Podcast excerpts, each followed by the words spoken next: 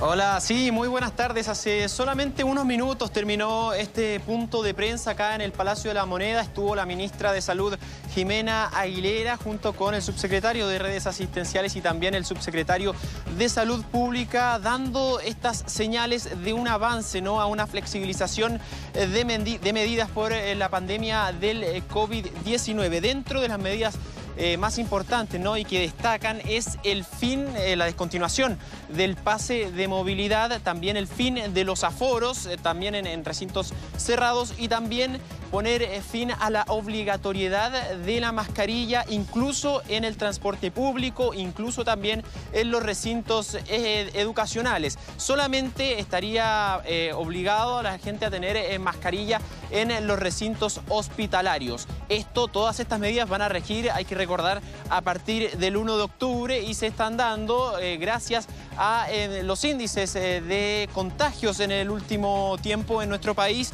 Por ejemplo, en los últimos siete días ha bajado en un 32,6% la tasa de contagios y en los últimos seis meses un 77%. También hay que considerar que nuestro país tiene una tasa de vacunación bastante alta, por ejemplo, em, en, los últimos eh, días y también en, los últimos años, desde que se está administrando esta vacuna contra el COVID-19, por lo menos las personas mayores de 18 años por lo menos tienen dos dosis en, en su 88%.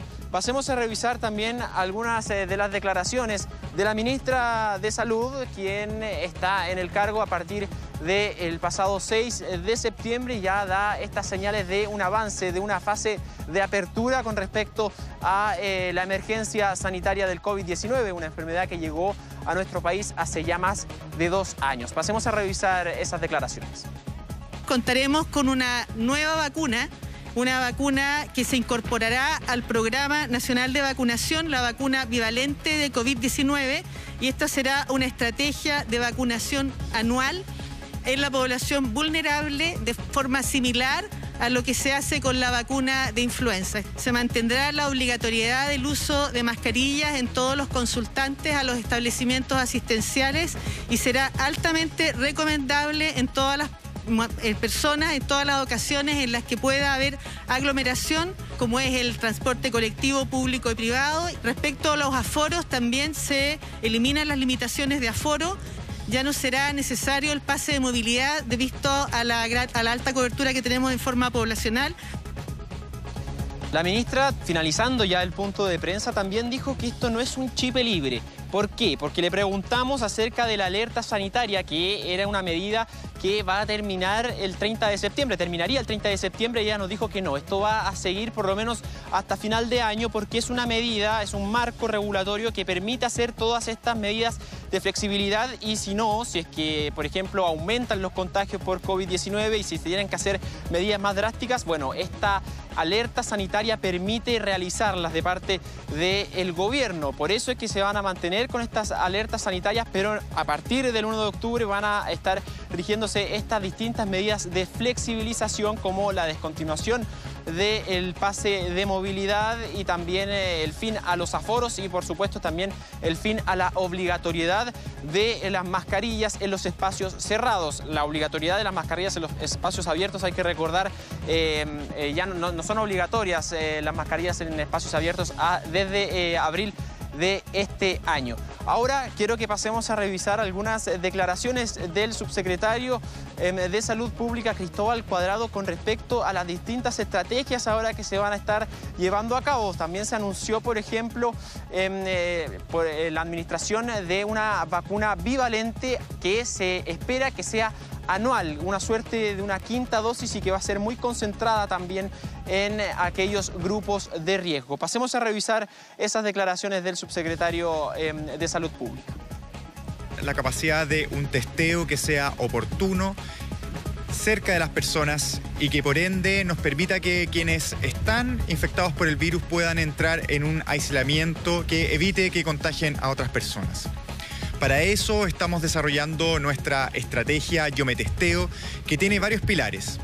La primera tiene que eh, ver con mantener la capacidad diagnóstica por PCR que tenemos instalada en el país, que va a seguir siendo eh, disponible para la población así como también todas las estrategias de búsqueda activa de casos desplegados en puntos estratégicos que van a ser ubicados según la situación epidemiológica. Es muy bien, es muy importante, Agustín, para todos quienes nos están viendo ahora, clarificar punto por punto, ¿ah? porque muchos estaban esperando esta información.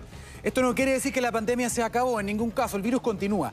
Lo que quiere decir es que usted, por ejemplo, va a poder dejar de usar mascarillas, así lo prefiere, desde el 1 de octubre. ¿ah? Este, eh, durante este mes mantenemos el uso de la mascarilla, sobre todo en lugares cerrados. La apertura entonces comienza el 1 de octubre. La nueva vacuna es una vacuna bivalente. ¿Qué quiere decir esto? Que es una de las vacunas de nueva generación, adaptadas a la variante original, pero también adaptada a Omicron. Eso se refiere, pero sigue siendo solo contra el eh, coronavirus. Eh, el uso de la mascarilla en centros médicos sigue siendo obligatorio y además se recomendaba que quienes tenían o creían tener alguna enfermedad respiratoria puedan usarlo porque eso disminuye evidentemente eh, los contagios. No hay quinta dosis, eso queda claro. queda claro, ¿no? Se incorpora ahora al Plan Nacional de Vacunación como tantas otras vacunas que tenemos y anualmente entonces uno va a poder vacunarse. Hay varios temas que son interesantes, una obviedad, pero no está de más decirlo. El hecho de que ya no sea obligatoria el uso de la mascarilla no significa que uno no la pueda usar, porque hay gente que dice, yo me siento más segura, por ejemplo, en el transporte público, cuando hay mucha gente usando mascarilla, bueno, la recomendación en ese caso, por supuesto, es hacerlo. Y la gran pregunta que queda, Agustín, para que seamos bien claros, es lo que pasa con el tema de los colegios, porque recordemos que esto ha sido un trabajo interministerial, es decir, han estado involucrados no solamente desde el Ministerio de Salud, sino que también ha sido un trabajo conjunto con otros ministerios y uno de los más importantes o de los que estuvo más involucrado fue el Ministerio de Educación por los efectos que la pandemia y también en particular el uso de la mascarilla generaba en términos de problemas del aprendizaje para los más chiquititos especialmente. Entonces, desde hace algún tiempo se venía pidiendo eh, levantar la obligación de uso de mascarillas en los colegios para poder avanzar en esos aspectos en los que muchos habían quedado rezagados. ¿Qué pasa a partir de ahora? ¿En los colegios no se tiene que usar o no existe la obligación de uso de mascarilla a partir del 1 de octubre? Em, no, como en todas partes, es altamente recomendable, ya lo decían ustedes, el uso de mascarilla, tanto en el transporte público y tanto también en los establecimientos educacionales. Eso también lo recalcó muy bien eh, la ministra de Salud. Es recomendable el uso de mascarillas, aunque no sean obligatorias. Perfecto. Esto fue un trabajo interministerial eh, acá en el Palacio de la Moneda. Fue una reunión en que precisamente estuvo también el subsecretario de Educación, el subsecretario de Transportes. Es un trabajo en conjunto y también se le va, vamos a poder preguntarles eh, quizás en las próximas horas a el subsecretario de Educación para que se refiera más en detalle a lo que pasa también en, los colegios, pero por lo menos lo que se sabe hasta el momento es que la obligatoriedad de las mascarillas en los establecimientos educacionales eh, se va a quitar, no va a ser obligatorio, pero sí es altamente recomendable. Todas estas medidas son a partir del primero de octubre. Sobre esto también se refirió la ministra de Salud y yo creo que pasemos a revisar qué fue lo que dijo.